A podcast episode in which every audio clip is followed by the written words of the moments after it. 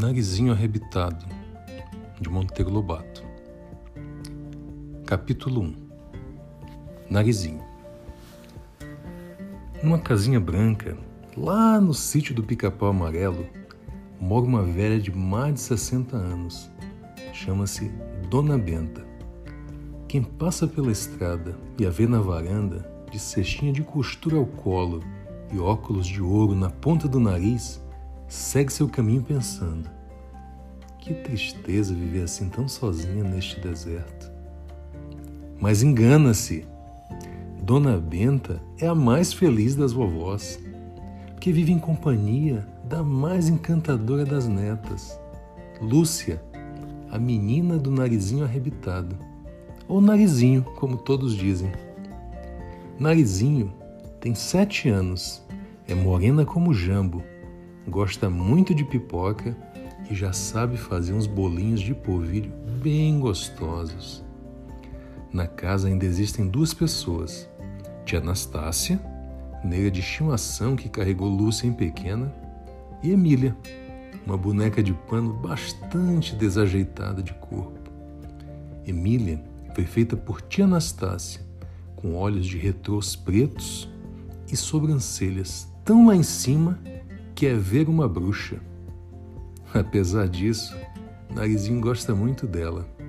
Não almoça nem janta sem a ter ao lado, nem se deita sem primeiro acomodá-la numa redinha entre dois pés de cadeira.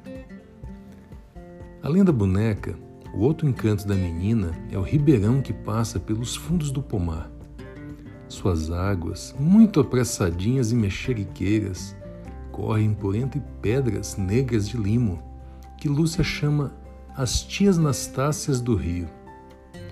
Todas as tardes, Lúcia toma a boneca e vai passear à beira d'água, onde se senta na raiz de um velho enganzeiro para dar farelo de pão aos lambaris.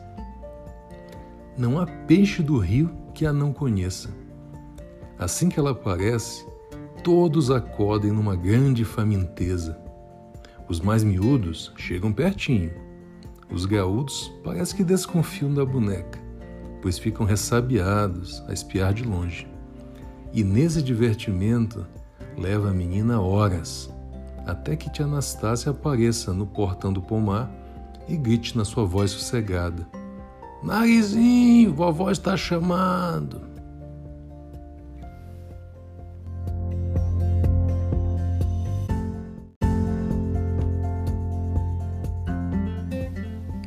Narizinho Arrebitado, capítulo 2 Uma vez.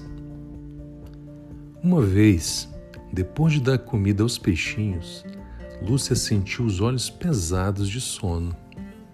Deitou-se na grama com a boneca no braço e ficou seguindo as nuvens que passeavam pelo céu, formando ora castelos, ora camelos.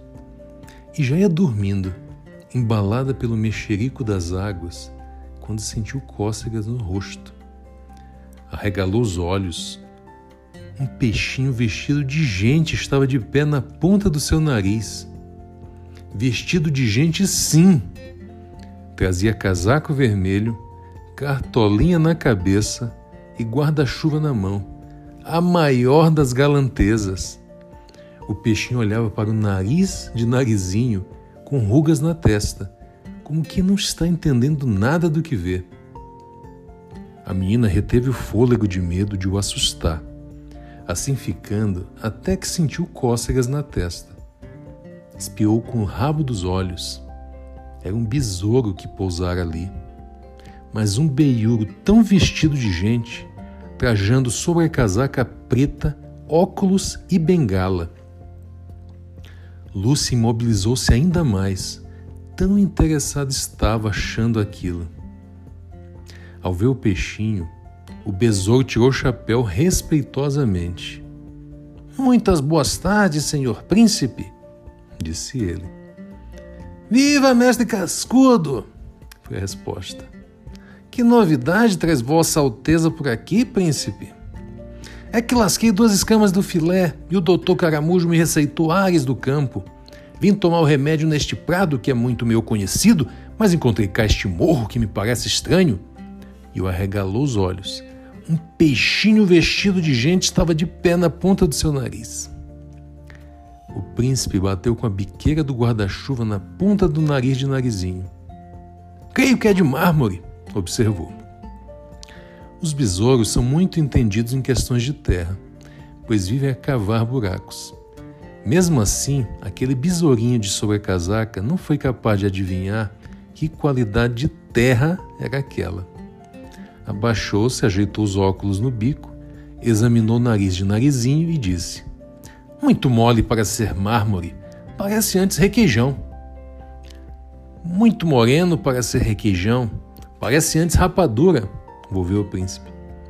O besouro provou a tal terra com a ponta da língua. Muito salgada para ser rapadura, parece antes. Mas não concluiu porque o príncipe o havia largado para examinar as sobrancelhas. Serão barbatanas, mestre cascudo? Venha ver. Por que não leva algumas para os seus meninos brincarem de chicote? O besouro gostou da ideia e veio colher as barbatanas. Cada fio que arrancava era uma dorzinha aguda que a menina sentia. E bem vontade teve ela de o espantar dali com uma careta. Mas tudo suportou curiosa de ver em que daria aquilo. Deixando o besouro às voltas com as barbatanas, o peixinho foi examinar as ventas. Que belas toucas para uma família de besouros! exclamou. Por que não se muda para aqui, mestre Cascudo? Sua esposa havia de gostar desta repartição de cômodos. O besouro, com o feixe de barbatanas debaixo do braço, lá foi examinar as tocas. Mediu a altura com a bengala. Realmente, são ótimas, disse ele. Só receio que mora aqui dentro alguma fera peluda. E para certificar-se, cutucou bem lá no fundo. Uh, uh, sai fora, bicho imundo! Não saiu fera nenhuma, mas como a bengala fizesse cócegas no nariz de Lúcia, o que saiu foi um formidável espirro. Atchim! E os dois bichinhos, pegados de surpresa, reviraram de pernas para o ar caindo um grande tombo no chão. Eu não disse! exclamou o besouro, levantando-se e escovando com a manga a cartolinha suja de terra. É sim, bicho de fera e de fera espirradeira. Vou-me embora. Não quero negócios com essa gente. Até logo, príncipe. Faço votos para que Sari seja muito feliz. E lá se foi, zumbindo que nem um avião. O peixinho, porém, que era muito valente, permaneceu firme, cada vez mais intrigado com a tal montanha que espirrava. Por fim, a menina teve dó dele e resolveu esclarecer todo o mistério. Sentou-se de súbito e disse: Não sou montanha nenhuma, peixinho. Sou Lúcia, a menina que todos os dias vem dar comida a vocês. Não me reconhece? Era impossível reconhecê-la, menina. Vista de dentro d'água parece muito diferente? Posso parecer, mas garanto que sou a mesma. Esta senhora aqui é a minha amiga Emília.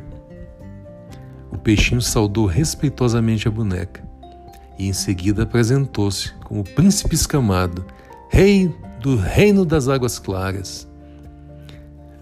Príncipe e rei ao mesmo tempo, exclamou a menina batendo palmas. Que bom, que bom, que bom. Sempre tive vontade de conhecer um príncipe rei. Conversaram um longo tempo e por fim o príncipe convidou-a para uma visita ao seu reino. Narizinho ficou no maior dos assanhamentos. Pois vamos, e já! gritou. Antes que tia Anastácia me chame. E lá se foram os dois, de braços dados, como velhos amigos. A boneca seguia atrás, sem dizer palavra. Parece que Dona Emília está emburrada, observou o príncipe. Não é burro, não, príncipe. A pobre é muda de nascença. Anda à procura de um bom doutor que a cure. Há um excelente na corte, o célebre Doutor Caramujo. Emprega umas pílulas que curam todas as doenças, menos a gosma dele. Tenho certeza de que o Doutor Caramujo põe a senhora Emília a falar pelos cotovelos e ainda estavam discutindo os milagres das famosas pílulas quando chegaram a certa gruta que Narizinho jamais havia visto naquele ponto. Que coisa estranha! A paisagem estava outra. É aqui, a entrada do meu reino, disse o príncipe. Narizinho espiou, com medo de entrar. Muito escura, príncipe. Emília é uma grande medrosa. A resposta do peixinho foi tirar do bolso um vagalume de cabo de arame que lhe servia de lanterna viva. A gruta clareou até longe e a boneca perdeu o medo. Entraram. Pelo caminho foram saudados com grandes marcas de respeito por várias corujas e numerosíssimos morcegos. Minutos depois, chegavam ao portão do reino. A menina abriu a boca admirada. Quem construiu este maravilhoso portal de coral, príncipe? É tão bonito que até parece um sonho. Foram os pólipos, os pedregos mais trabalhadores e incansáveis do mar. Também meu palácio foi construído por eles, todo de coral rosa e branco. Narizinho ainda estava de boca aberta quando o príncipe notou que o portão não fora fechado naquele dia. É a segunda vez que isto acontece, observou ele com cara feia. Aposto que o guarda está dormindo. Entrando, verificou que era assim. O guarda dormia um sono roncado. Esse guarda não passava de um sapão muito feio que tinha o posto de major no exército marinho. Major agarra e não larga mais. Recebia como ordenado cem moscas por dia para que ali ficasse, de lança em punho, capacete na cabeça e a espada à cinta, sapeando a entrada do palácio. O major, porém, tinha o vício de dormir fora de horas e pela segunda vez foi apanhado em falta. O príncipe ajeitou-se para acordá-lo com um pontapé na barriga, mas a menina interveio. Espere, príncipe, eu tenho uma ideia muito boa. Vamos vestir este sapo de mulher para ver a cara dele quando acordar. E sem esperar resposta, foi tirando a saia da Emília e vestindo-a muito devagarinho no dorminhoco. Pôs-lhe também a touca da boneca em lugar do capacete e o guarda-chuva do príncipe em lugar de lança. Depois o deixou transformado assim numa perfeita velha coroca disse ao príncipe: Pode chutar agora. O príncipe, zás! Pregou-lhe um valente pontapé na barriga. Hum! gemeu o sapo, abrindo os olhos, ainda cego de sono. O príncipe engrossou a voz e ralhou. Bela coisa, major! Dormindo como um porco e ainda por cima vestido de velha coroca? Que significa isto? O sapo, sem compreender coisa nenhuma, mirou-se apatetadamente no espelho que havia por ali e botou a culpa no pobre espelho. É mentira dele, príncipe. Não acredite, nunca foi assim.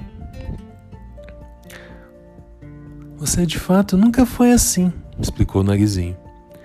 Mas como dormiu escandalosamente durante o serviço, a fada do sono virou em velha coroca Bem feito.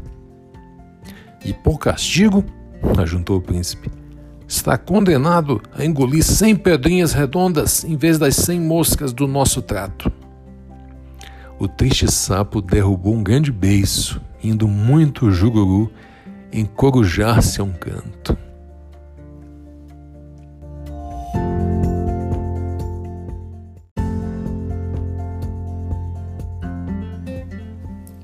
Narizinho Arrebitado, capítulo 3 No Palácio. O príncipe consultou o relógio. Estou na hora da audiência, murmurou. Vamos depressa que tenho muitos casos a atender. Lá se foram. Entraram diretamente para a sala do trono, no qual a menina se sentou ao seu lado como se fosse uma princesa. Linda sala, toda de um coral de leite, franjadinho como musgo e penduradinho de pingentes de pérola que tremiam ao menor sopro. O chão, de nácar furta-cor, era tão liso que Emília escorregou três vezes. O príncipe deu sinal de audiência, batendo com uma grande pérola negra numa concha sonora. O mordomo introduziu os primeiros queixosos, um bando de moluscos nus que tiritavam de frio. Vinham queixar-se dos Bernardos eremitas. Quem são esses Bernardos? indagou a menina. São os caranguejos que têm o mau costume de se apropriarem das conchas destes pobres moluscos, deixando-os em carne viva no mar. Os piores ladrões que temos aqui. O príncipe resolveu o caso, mandando dar uma concha nova a cada molusco.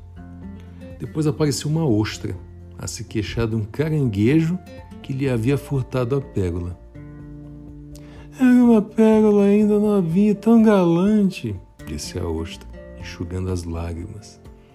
Ele raptou-a só de mal, porque os caranguejos não se alimentam de pérolas, nem as usam como joias. Com certeza já a largou por aí nas areias. O príncipe resolveu o caso mandando dar à ostra uma pérola nova do mesmo tamanho. Nisso, surgiu na sala, muito apressada e aflita, uma baratinha de mantilha, que foi abrindo caminho por entre os bichos até alcançar o príncipe.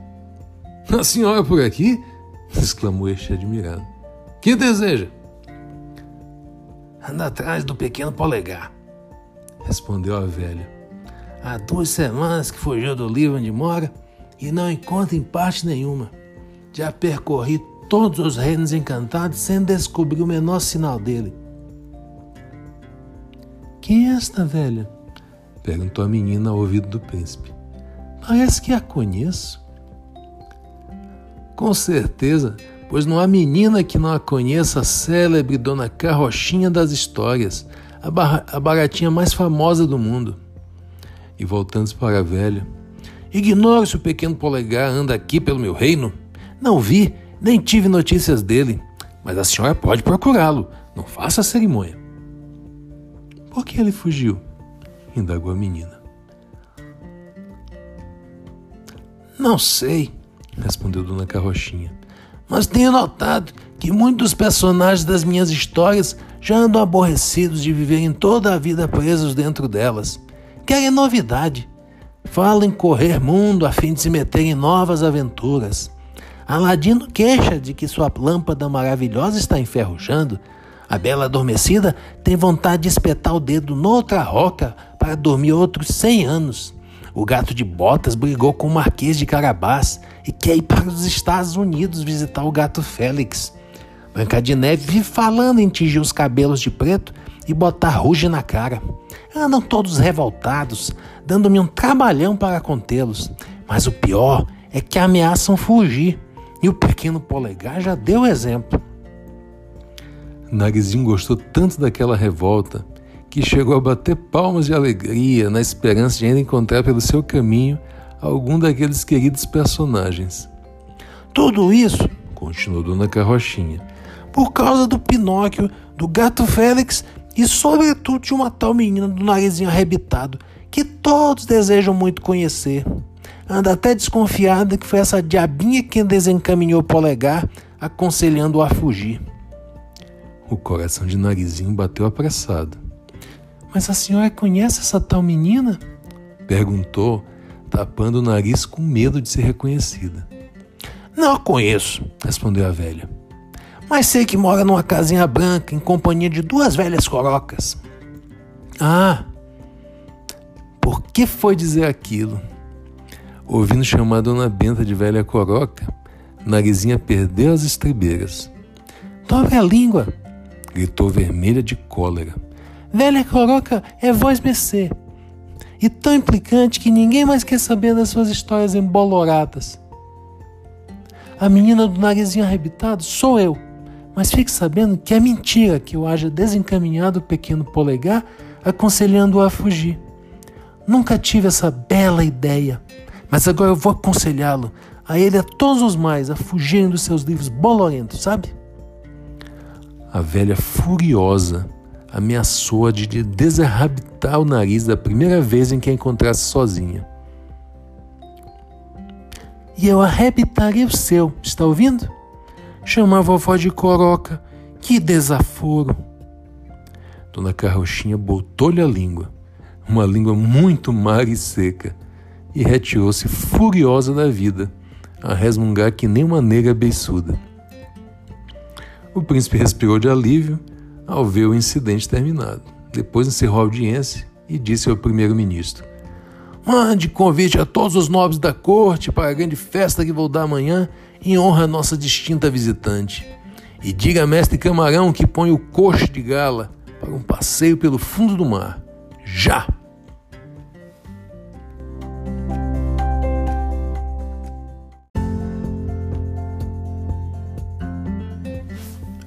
Narizinho Arrebitado, capítulo 4 O Bobinho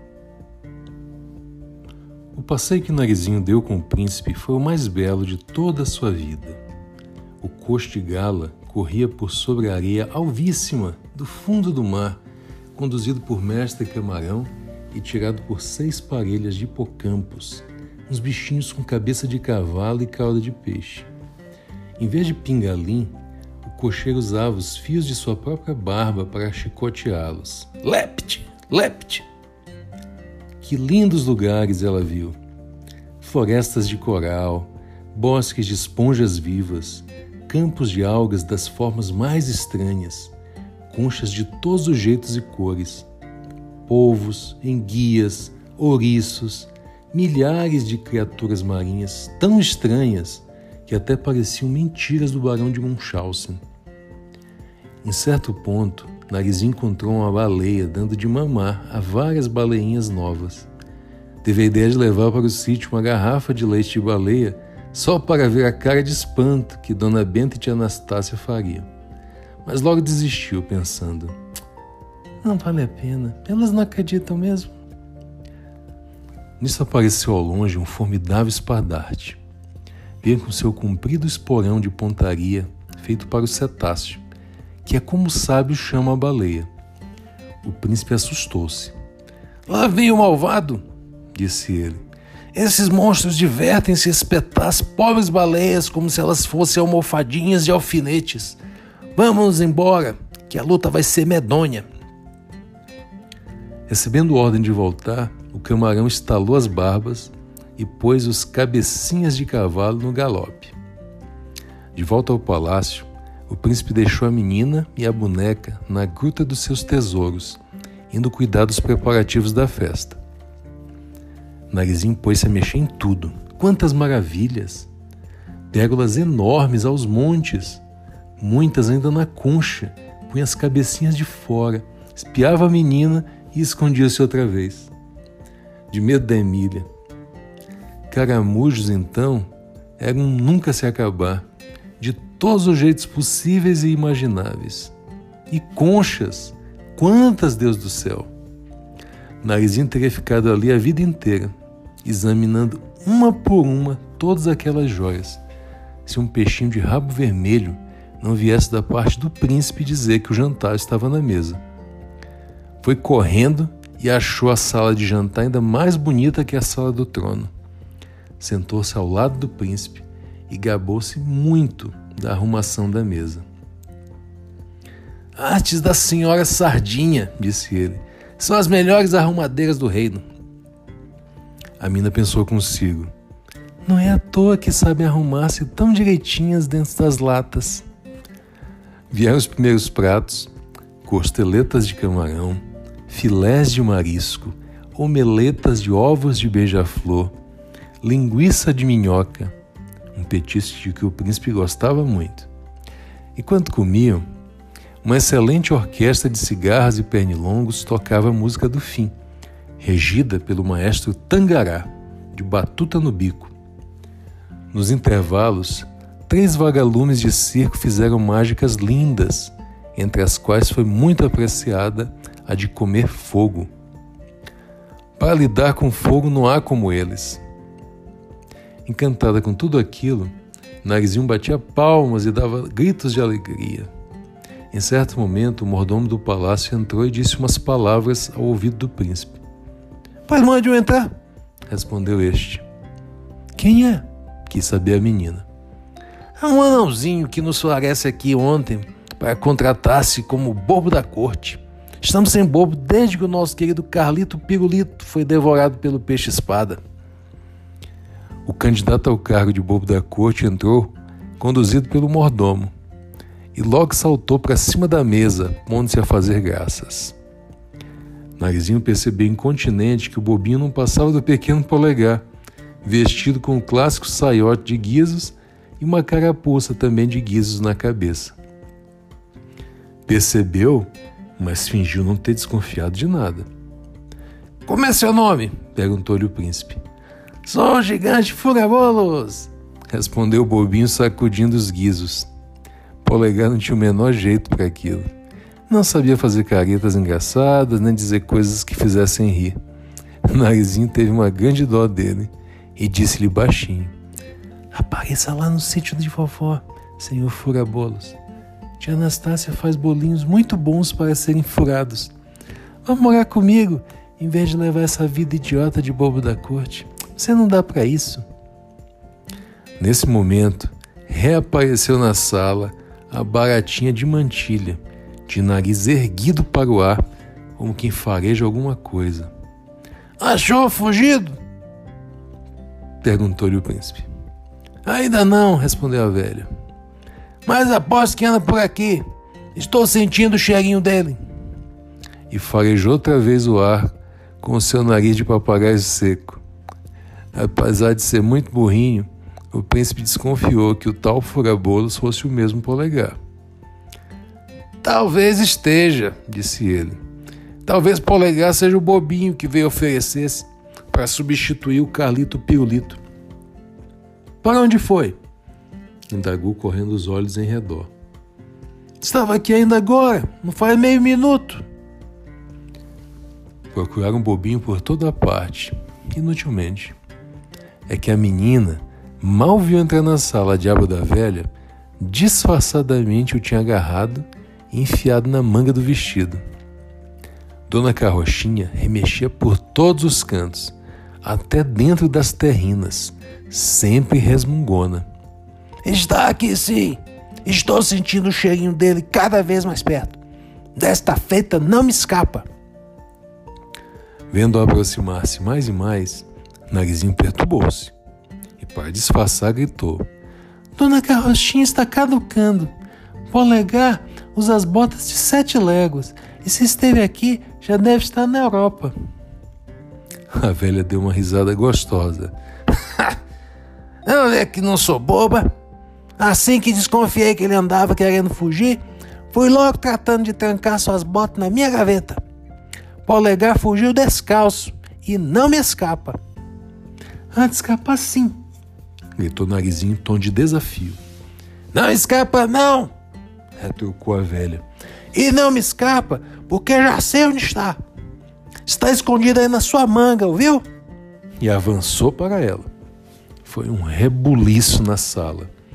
A velha atracou-se com a menina e certamente que a subjugaria se a boneca que estava na mesa ao lado da sua dona não tivesse tido a bela ideia de arrancar-lhe os óculos e sair correndo com eles.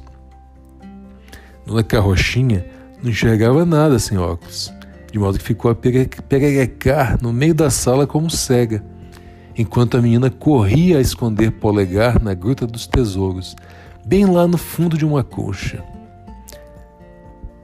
Fique aqui bem quietinha até que eu volte, recomendou-lhe, e regressou à sala muito lampeira da sua façanha.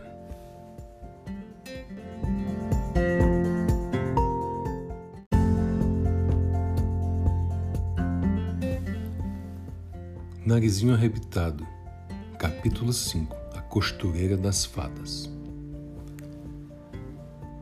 Depois do jantar, o príncipe levou o narizinho à casa da melhor costureira do reino.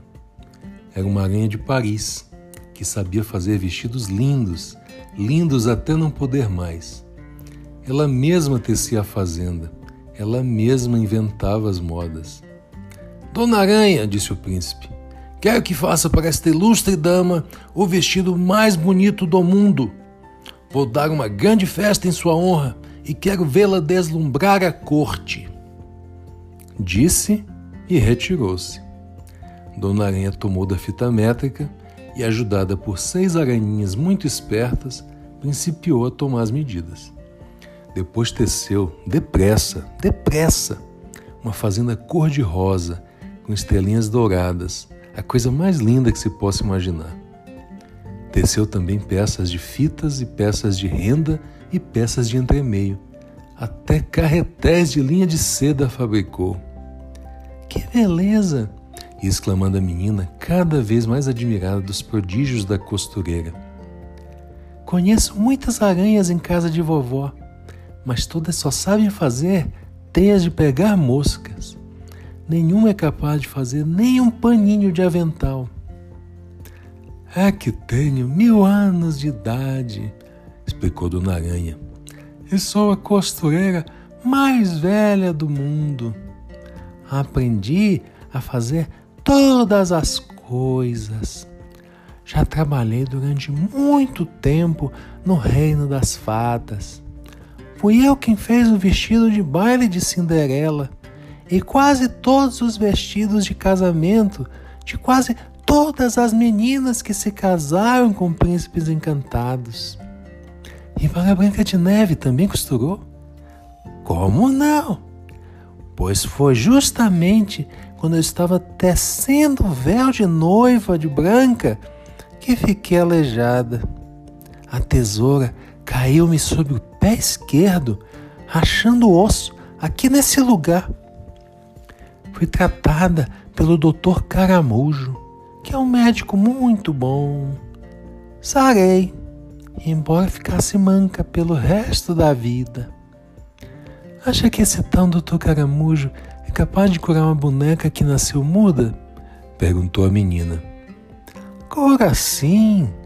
Ele tem umas pílulas que curam todas as doenças, exceto quando o doente morre.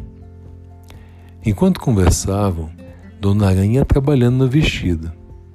Está pronto, disse ela por fim. Vamos prová-lo. Narizinho vestiu-se indo ver-se ao espelho.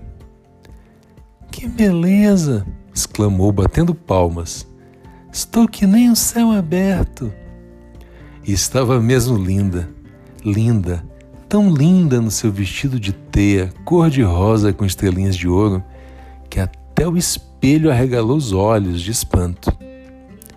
Trazendo em seguida o seu cofre de joias, Dona Aranha pôs na cabeça da menina um diadema de orvalho e braceletes de rubis do mar nos braços, e anéis de brilhantes do mar nos dedos, e fivelas de esmeraldas do mar nos sapatos, e uma grande rosa do mar no peito.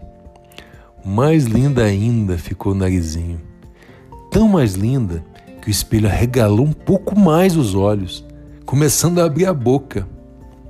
Pronto, perguntou a menina deslumbrada. Espere, respondeu Dona Aranha costureira.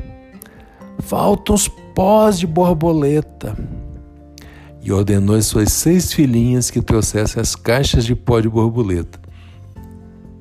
Escolheu o mais conveniente, que era o famoso pó furta todas as cores, de tanto brilho que parecia pó de céu sem nuvens misturado com pó de sol que acabava de nascer. Polvilhada com ele, a mina ficou tal qual um sonho dourado. Linda, tão linda, mas tão, tão mais, mais linda, que o espelho foi regalando ainda mais os olhos, mais, mais, mais, até que, crack, rachou de alto a baixo em seis fragmentos. Em vez de ficar danada com aquilo, como o narizinho esperava, Dona Aranha pôs a, dança, a dançar de alegria. Ora, graças! exclamou num suspiro de alívio. Chegou afinal o dia da minha libertação. Quando nasci, uma fada rabugenta que detestava minha pobre mãe mirou minha aranha, condenando-me a viver de costuras a vida inteira. No mesmo instante, porém, uma fada boa surgiu e me deu esse espelho com estas palavras: No dia em que fizeres o vestido mais lindo do mundo, deixarás de ser aranha e serás o que quiseres. Que bom! aplaudiu o narizinho. E no que vai a senhora virar? Não sei ainda, respondeu a aranha. Tenho de consultar o príncipe. Sim, mas não virem nada antes de fazer destes retalhos um vestido para Emília. A pobrezinha não pode comparecer ao baile assim, em fraldas de camisa como está. Agora é tarde, menina. O encantamento está quebrado. Já não sou costureira. Mas minhas filhas poderão fazer o vestido da boneca. Não será grande coisa, porque não tem a minha prática, mas há de servir. Onde está a senhora Emília? Narizinho não sabia. Depois que furtou os óculos da velha e saiu correndo, ninguém mais vira a boneca. Dona Aranha voltou-se para as seis aranhinhas. Minhas filhas, disse ela, o encanto está quebrado e logo estarei virada no que quiser. Vou, portanto, abandonar esta vida de costureira, deixando a vocês o meu lugar. O encantamento continua em vocês. Cada uma tem de conservar um pedaço do espelho e passar a vida costurando até que consiga um vestido que o faça rachar de admiração, como sucedeu ao espelho grande. Nisto, o príncipe apareceu. Narizinho contou-lhe toda a história, inclusive a atrapalhação da aranha quanto à escolha do que havia de ser. O príncipe observou que seu reino estava com falta de sereias sendo muito do seu agrado que ela virasse sereia. Nunca! protestou Narizinho, que era de muitos bons sentimentos. Sereias são criaturas malvadas, cujo maior prazer é afundar navios. Antes vire princesa. Houve grande discussão, sem que nada fosse decidido. Por fim, a aranha resolveu não virar em coisa nenhuma. Acho melhor ficar no que sou, assim, manca de uma perna. Se viro princesa, ficarei sendo a princesa manca. Se viro sereia, ficarei sendo a sereia manca. E todos caçoarão de mim. Além do mais, como já sou aranha há mil anos, estou acostumadíssima. E continuou a aranha.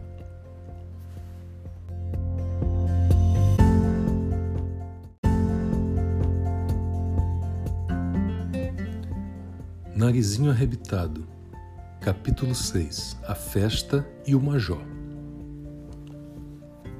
Chegou a hora da festa. Dando a mão a Narizinho, o príncipe dirigiu-se à sala de baile. Como é linda! exclamaram os fidalgos lá reunidos ao verem-na entrar. Com certeza é a filha única da fada dos sete mares. O salão parecia um céu bem aberto em vez de lâmpadas, viam-se pendurados do teto buquês de raios de sol, colhidos pela manhã. Flores em quantidade, trazidas e arrumadas por beija-flores. Tantas pérolas soltas no chão que até se tornava difícil o andar. Não houve ostra que não trouxesse a sua pérola para pendurá-la num galinho de coral ou jogá-la por ali como se fosse cisco. E o que não era pérola era flor. E o que não era flor era naca. E o que não era naca era rubi e esmeralda e ouro e diamante. Uma verdadeira tontura de beleza. O príncipe havia convidado só os seres pequeninos, visto ser também pequenino e muito delicado de corpo. Se o hipopótamo ou baleia aparecesse por lá, seria o maior dos desastres. Narizinho correu os olhos pela assistência. Não podia haver nada mais curioso. Besourinhos de fraque e flores na lapela conversavam com baratinhas de mantilha e miosotes nos cabelos. Abelhas douradas, verdes e azuis Falavam mal das vespas de cintura fina, achando que era exagero usarem coletes tão apertados. Sardinhas aos centos criticavam os cuidados excessivos que as borboletas de toucados de gaze tinham com o pó das suas asas. Mamangavam-os de ferrões amarrados para não morderem. E canários cantando, e beija-flores beijando flores, e camarões camaronando, e caranguejos caranguejando. Tudo que é pequenino e não morde, pequeninando e não mordendo. Narizinho e o príncipe dançaram a primeira contradança sob os olhares de admiração da assistência.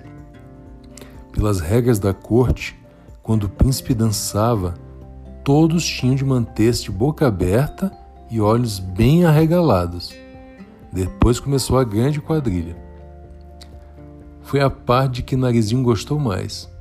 Quantas cenas engraçadas, quantas tragédias, um velho caranguejo que tirara uma gorda taturana para valsar apertou-a tanto nos braços que a furou com o ferrão.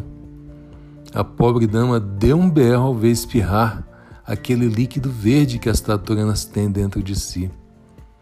Ao mesmo tempo que isso se dava, outro desastre acontecia com um besouro do Instituto Histórico, que tropeçou numa pérola, caiu e desconjuntou-se todo. O doutor Caramujo foi chamado às pressas para consertar a taturana e o besouro. Que bom cirurgião! exclamou o narizinho, vendo a perícia com que ele arrolhou a taturana e consertou o besouro. E trabalha cientificamente, refletiu a menina, notando que antes de tratar do doente, o doutor nunca deixava de fazer o diagnóstico. Amanhã, sem falta, vou levar Emília ao consultório dele disse ela ao príncipe. E por falar, onde anda a senhora Emília? indagou este. Desde a briga com a dona Carrochinha que não a vi mais? Nem eu. Acho bom que o senhor príncipe mande procurá-la. O peixinho gritou para o mordomo que achasse a boneca sem demora. Enquanto isso, o baile prosseguia. Vieram as libélulas, que gozava a fama de ser as mais leves dançarinas do mundo. De fato, dançam sem tocar os pezinhos no chão, voando o tempo inteiro.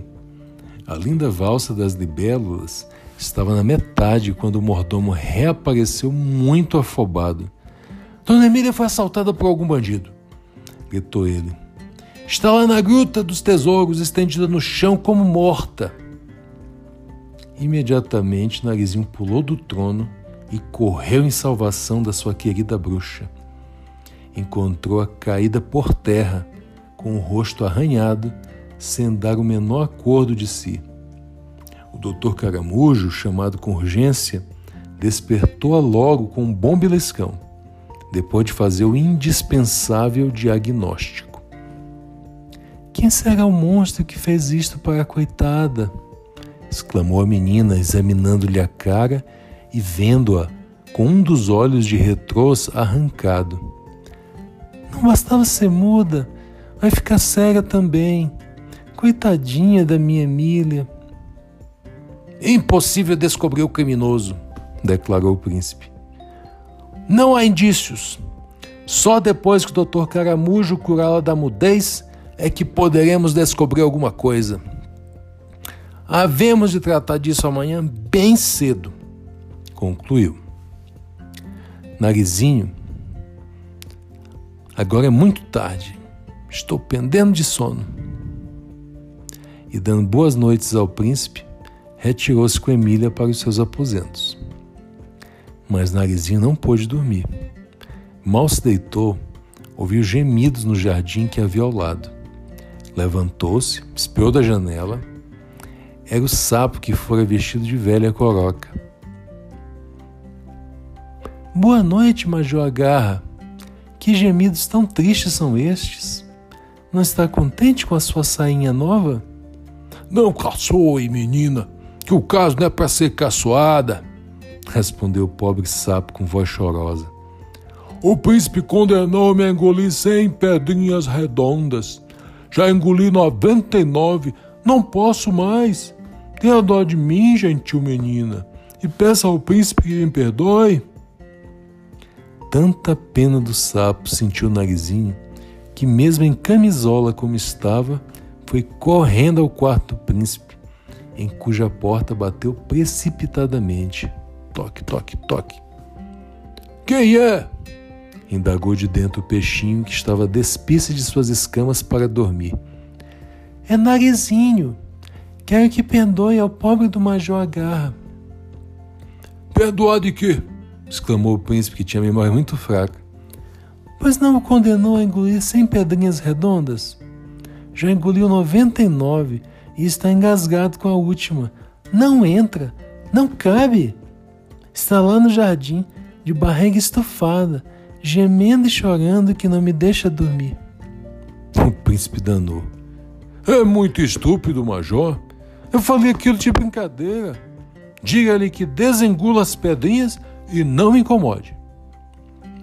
Narizinho foi pulando de contente, dar a boa notícia ao sapo. Está perdoado, Major. O príncipe manda ordem para desengolir as pedrinhas e voltar ao serviço. Por mais esforço que fizesse, o sapo não conseguiu aliviar-se das pedras. Estava empachado. Impossível, gemeu ele. O único jeito é o doutor Caramujo abrir minha a barriga com a sua faquinha e tirar as pedras uma por uma com o ferrão de caranguejo que lhe serve de pinça. Nesse caso, muito boa noite, senhor sapo. Só amanhã poderemos tratar disso. Tenha paciência e cuide de não morrer até lá. O sapo agradeceu a boa ação da menina, prometendo que se pudesse fugir das garras do príncipe, iria morar no sítio de Dona Benta para manter a horta limpa de lesmas e lagartas. Narizinha recolheu-se de novo e já ia pulando para a cama quando se lembrou do pequeno polegar que deixara escondido na concha. Ah, meu Deus, que cabeça minha! O coitadinho deve estar cansado de esperar por mim. E foi correndo à Gruta dos Tesouros, mas perdeu a viagem. Polegar havia desaparecido com a concha e tudo.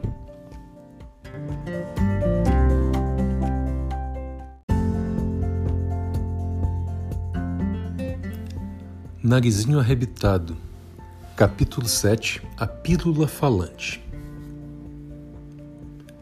No outro dia, a menina levantou-se muito cedo para levar a boneca ao consultório do Dr. Caramujo. Encontrou-o com a cara de quem havia comido um urutu recheado de escorpiões. Que há, doutor? Ah, que encontrei o meu depósito de pílulas saqueado. Furtaram-me todas. Que maçada! exclamou a menina aborrecidíssima. Mas não pode fabricar outras? Se quiser, ajuda a enrolar. Impossível! Já morreu o besouro boticário que fazia as pílulas sem haver revelado o segredo a ninguém.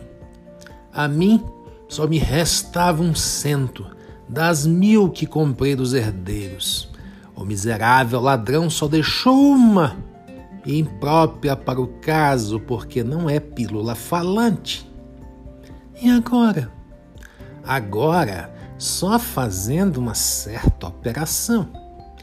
Abro a garganta da boneca muda e ponho dentro uma falinha, respondeu o doutor, pegando na sua faca de ponta para molar. Já providenciei tudo.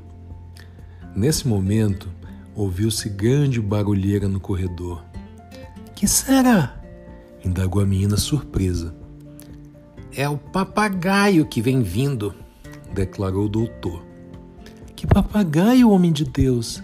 Que vem fazer aqui esse papagaio? Mestre Caramujo explicou que, como não houvesse encontrado suas pílulas, mandara pegar um papagaio muito falador que havia no reino. Tinha de matá-lo para extrair a falinha que ia por dentro da boneca. Narizinho, que não admitia que se matasse nem formiga, revoltou-se contra a barbaridade. Então não quero. Prefiro que Emília fique muda toda a vida a sacrificar uma pobre ave que não tem culpa de coisa nenhuma. nem bem acabou de falar e os ajudantes do doutor, uns caranguejos muito antipáticos, surgiram à porta, arrastando um pobre papagaio de bico amarrado. Bem que resistia a ele, mas os caranguejos podiam mais e eram murros e mais murros. Furiosa com a estupidez, Narizinho avançou de supapos e pontapés contra os brutos. Não quero! Não admito que jutinha dele! Berrou vermelhinha de cólera, desamarrando o bico do papagaio e jogando as cordas no nariz dos caranguejos. O doutor Caramujo desapontou, porque sem pílulas nem papagaio era impossível consertar a boneca, e deu ordem para que trouxesse um segundo paciente. Apareceu então o sapo num carrinho. Teve de vir sobre rodas por causa do estufamento da barriga. Parece que as pedras haviam crescido de volume dentro. Como ainda estivesse vestido com a saia e a touca da Emília, Narizinho viu-se obrigado a tapar a boca para não rir-se em um momento tão impróprio. O grande cirurgião abriu com a faca a barriga do sapo e tirou com a pinça de caranguejo a primeira pedra. Ao vê-la à luz do sol, sua cara abriu-se num sorriso caramujal. Não é pedra, não! exclamou contentíssimos. É uma das minhas queridas pílulas. Mas como teria ido ela parar na barriga deste sapo? Enfiou de novo a pinça e tirou nova pedra. Era outra pílula. E assim foi indo até tirar lá de dentro 99 pílulas. A alegria do doutor foi imensa. Como não soubesse curar sem aquelas pílulas, andava com medo de ser demitido de médico da corte.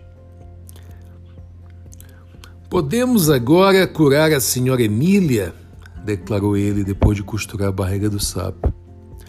Veio a boneca, o doutor escolheu uma pílula falante e pôs-lhe na boca. Engula de uma vez, disse Narizinho, ensinando a Emília como se engole pílula. E não faça tanta careta que arrebenta o outro olho. Emília engoliu a pílula, muito bem engolida, e começou a falar no mesmo instante. A primeira coisa que disse foi: Estou com um horrível gosto de sapo na boca. E falou, falou, falou mais de uma hora sem parar. Falou tanto que Narizinha atordoada disse ao doutor que era melhor fazê-la vomitar aquela pílula e engolir outra mais fraca. Não é preciso, explicou o grande médico. Ela que fala até cansar. Depois de algumas horas de falação, sossega e fica como toda a gente. Isto é fala recolhida, que tem de ser botada para fora. E assim foi. Emília falou três horas sem tomar fôlego. Por fim calou-se. Ora, graças! exclamou a menina. Podemos agora conversar como gente e saber quem foi o bandido que assaltou você na gruta. Conte o caso direitinho. Emília impertigou-se toda e começou a dizer na sua falinha fina de boneca de pano. Pois foi aquela diaba da dona Carocha. A coroca apareceu na gruta das cascas. Que cascas, Emília? Você parece que ainda não está regulando. Cascas sim, repetiu a boneca teimosamente. Dessas cascas de peixe mole que você tanto admira e chama conchas. A coroca apareceu e começou a procurar aquele boneco. Que boneco, Emília? O tal polegada que furava bolos e você escondeu numa casca bem lá no fundo. Começou a procurar e foi sacudindo as cascas uma por uma para ver qual tinha boneco dentro. E tanto procurou que achou. E agarrou na casca e foi saindo com ela debaixo do cobertor. Da mantilha, Emília. Do cobertor. Mantilha, boba. Cobertor. Foi saindo com ela debaixo do cobertor e eu vi e pulei para cima dela, mas a roca me unhou a cara e me bateu com a casca na cabeça com tanta força que dormi. Só acordei quando o doutor Cara de Coruja, doutor Caramujo Emília, doutor Cara de Coruja, Só acordei quando o doutor, cara de corujíssima, me pregou num liscabão. Beliscão! Emendou Narizinho pela última vez, enfiando a boneca no bolso. Viu que a fala da Emília ainda não estava bem ajustada, coisa que só o tempo poderia conseguir. Viu também que era de gênio teimoso e asneirenta por natureza, pensando a respeito de tudo de um modo especial todo seu. Melhor que seja assim, filosofou Narizinho. As ideias de vovó e tia Anastácia a respeito de tudo são tão sabidas que a gente já as adivinha antes que elas abram a boca. As ideias de Emília hão de ser sempre novidades. E voltou para o palácio, onde a corte estava reunida para outra festa que o príncipe havia organizado. Mas assim que entrou na sala de baile, rompeu um grande estrondo lá fora o estrondo de uma voz que dizia: Narizinho, vovó está chamando! Tamanho susto causou aquele trovão entre os personagens do Reino Marinho que todos se sumiram como por encanto. Sobreveio então uma ventania muito forte que envolveu a menina e a boneca arrastando-as do fundo do oceano para a beira do ribeirãozinho do pomar. Estavam no sítio de Dona Benta outra vez. Narizinho correu para casa. Assim que a viu entrar, Dona Benta foi dizendo: Uma grande novidade, Lúcia. Você vai ter agora um bom companheiro aqui no sítio para brincar. Adivinhe quem é? A menina lembrou-se logo do Major Agarra, que prometera vir morar com ela. Já sei, vovó, é o Major Agarra e não larga mais. Ele bem me falou que vinha. Dona Benta fez cara de espanto. Você está sonhando, menina? Não se trata de major nenhum? Se não é sapo, então é papagaio. Continuou o narizinho, recordando-se de que também o papagaio prometera vir visitá-la. Qual sapo, nem papagaio, nem elefante, nem jacaré? Quem vem passar uns tempos conosco é o Pedrinho, filho da minha filha Antonieca. Lúcia deu três pinotes de alegria. E quando chega o meu primo? indagou. Deve chegar amanhã de manhã. Apronte-se, arrume o quarto de hóspedes e endireite essa boneca. Onde se viu uma menina do seu tamanho Andar com uma boneca em fraldas de camisa de um olho só? Culpa dela, dona Benta. Narizinho tirou minha saia para vestir o sapão rajado, disse Emília falando pela primeira vez desde que chegara ao sítio. Tamanho susto levou Dona Benta que por um triz não caiu de sua cadeirinha de pernas cerradas de olhos arregaladíssimos, gritou para a cozinha: Corra, Anastácia! Venha ver este fenômeno! A nega apareceu na sala enxugando as mãos no avental. Que é, senhor? perguntou. A boneca de narizinho está falando. A boa negra deu uma risada gostosa com a beiçaria inteira. Impossível, senhor! Isso é coisa que nunca se viu? Narizinho está mangando com Mercê. Mangando seu nariz? gritou Emília furiosa. Falo sim, e ia te falar. Eu não falava porque era muda, mas o doutor Cara de Coruja me deu uma bolinha de barriga de sapo e eu engoli e fiquei falando e ia de falar a vida inteira, sabe? A nega abriu a maior boca do mundo. E fala mesmo, senhor? exclamou no auge do assombro. Fala que nem gente. Credo! O mundo está perdido. E encostou-se à parede para não cair.